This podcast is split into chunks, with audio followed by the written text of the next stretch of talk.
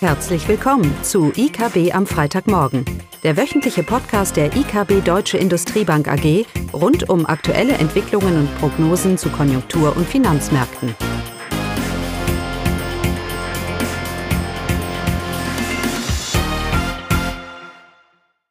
Willkommen zu IKB am Freitagmorgen, diesmal nur mit mir, Caroline. Heute geht es um die deutsche Konjunktur. Wir hatten ja einige Daten für den Mai. Also die Industrieproduktion ist im Mai leicht gestiegen. Es war eher eine Seitwärtsbewegung, nämlich es war ein leichter Anstieg um 0,2 Prozent zum Vormonat. Im April hatten wir noch einen Plus von 1,3 Prozent. Aber die Zahlen sind zurzeit stark revisionsanfällig. Das verarbeitende Gewerbe, also die Industrie ohne Bau und ohne Energie, die hatte einen Anstieg von 0,6 Prozent. Dabei dürfte aber die Produktion weiterhin durch die hohe Knappheit an Vorprodukten beeinträchtigt sein.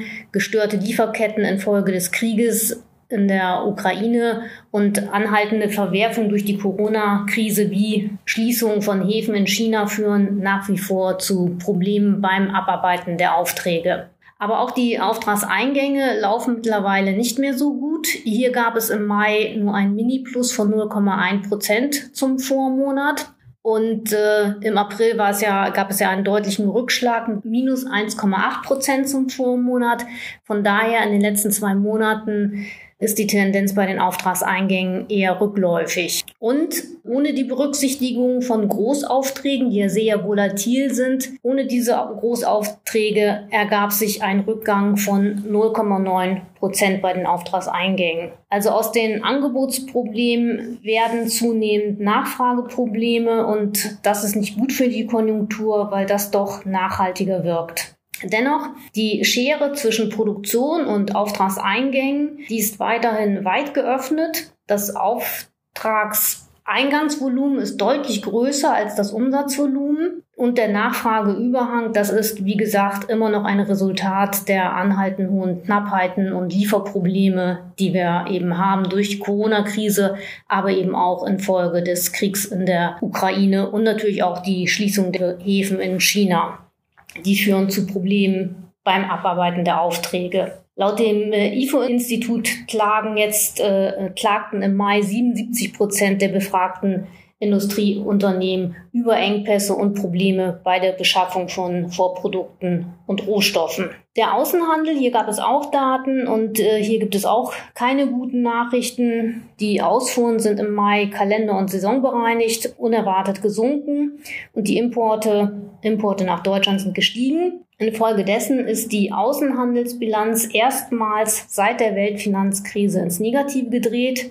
Deutsche Unternehmen führten im Mai also gemessen am wahren Wert, das ist wichtig, mehr ein, als dass sie ausführten. Und das sollte eben beachtet werden. Das sind nämlich nominale Daten, diese monatlichen Exporte und Importzahlen, also sind nicht preisbereinigt. Und vor allem der Importwert wird äh, aktuell getrieben durch die hohen Importpreise, vor allem die hohen Energiepreise. Energie wird ja hauptsächlich importiert und natürlich auch vom schwachen Euro. Ob die Außenhandelsbilanz in realen Größen, also nach Volumen, tatsächlich ins Minus gerutscht ist, das bleibt daher zweifelhaft. Dennoch auch das Minus der Exporte äh, ist natürlich zu beachten, denn auch hier sind ja Preiseffekte enthalten und so dürfte das Minus in realen Größen sogar noch deutlicher ausgefallen sein. Sicherlich bei diesen Exportrückschlägen, die wir jetzt zu verzeichnen haben, sind auch Lieferprobleme sicherlich ein Thema. Wie gesagt, das Auftragspolster ist noch gut, aber wie man eben auch in den letzten Monaten gesehen hat, es kommt nicht mehr viel an Aufträgen herein. Außerdem haben sich äh, die vom IFO-Institut monatlich ermittelten Exporterwartungen bei den Unternehmen in der jüngsten Umfrage deutlich eingetrübt. So haben sich jetzt insgesamt die Konjunkturperspektiven für Deutschland doch mehr und mehr eingetrübt. Und äh, das sieht man auch insbesondere in den Stimmungsindikatoren. Äh, wir haben bei den Unternehmen und auch bei den Konsumenten doch ein ausgeprägtes Stimmungstief, das wir beobachten können. So äh, sind die Geschäftserwartungen des IFO-Instituts, diese äh, befinden sich auf einem Niveau, das sonst nur in Rezessionen zu beobachten ist.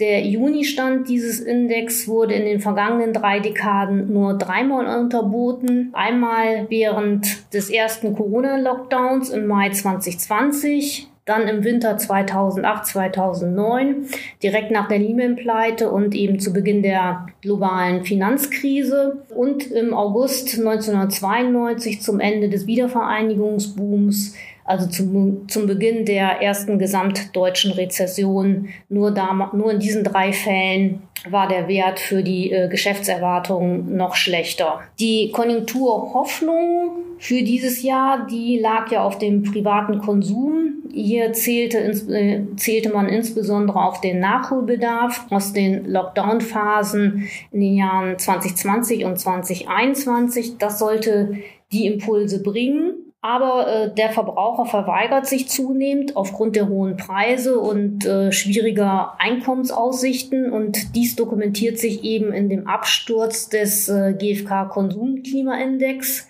Das hat ein Allzeittief mittlerweile erreicht. Seit Beginn der Erhebung 1991 wurde kein niedriger Wert gemessen als der jetzt im Juni. Somit äh, hatten wir ja auch unsere Prognose für Deutschland, unsere BIP-Prognose auch abwärts revidiert. Wir liegen jetzt bei 1,5 Prozent für das laufende Jahr.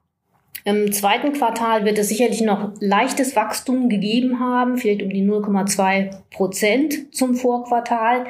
Das signalisiert auch der Bundesbank Aktivitätsindex. Aber äh, es bleibt dabei, aufgrund des Ukraine-Kriegs und einer möglichen Energiekrise in Deutschland, in Europa, äh, das Prognoserisiko ist nach wie vor auch bei dieser BIP-Prognose von 1,5 Prozent nach unten gerichtet. Die zunehmenden Konjunkturrisiken zeigen sich auch beim Wechselkurs, beim Euro-Dollar-Kurs. Der schien zuletzt äh, einen Boden gefunden zu haben. Mitte der Woche fiel der Wechselkurs dann aber auf ein 20-Jahrestief unter die Marke von äh, 1,02 US-Dollar je Euro. Aktuell besteht wegen der starken Kursschwankungen an den Rohstoff- und Aktienmärkten generell eine starke Nachfrage nach dem US-Dollar eben als sicheren Währungshafen. Ein Index, der den Außenwert des US-Dollar gegenüber den übrigen G10-Währungen misst, diese erklomm ebenfalls äh, das höchste Niveau seit 20 Jahren.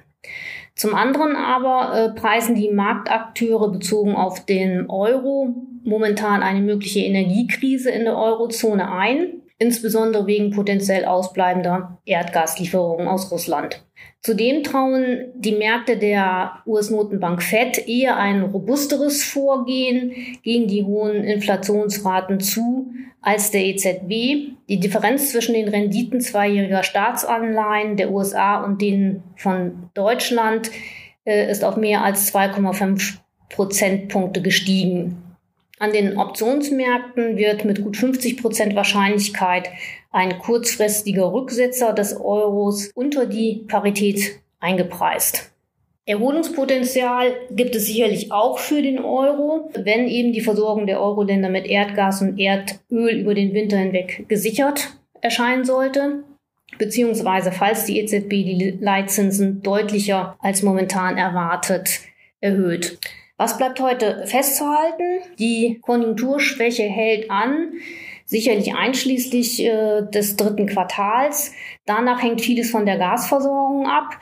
Der Öffnungseffekt nach dem Ende der Lockdowns verpufft zusehends gesamtwirtschaftlich. Noch stabilisieren die Dienstleister die Konjunktur. Mehr ist aber derzeit nicht drin und die Gefahr, dass die Konjunktur im weiteren Verlauf weiter an Kraft verliert, die ist groß. Dabei offenbarte die veränderte geopolitische Lage die zahlreichen Versäumnisse in der deutschen Wirtschaftspolitik der vergangenen Jahre sehr deutlich.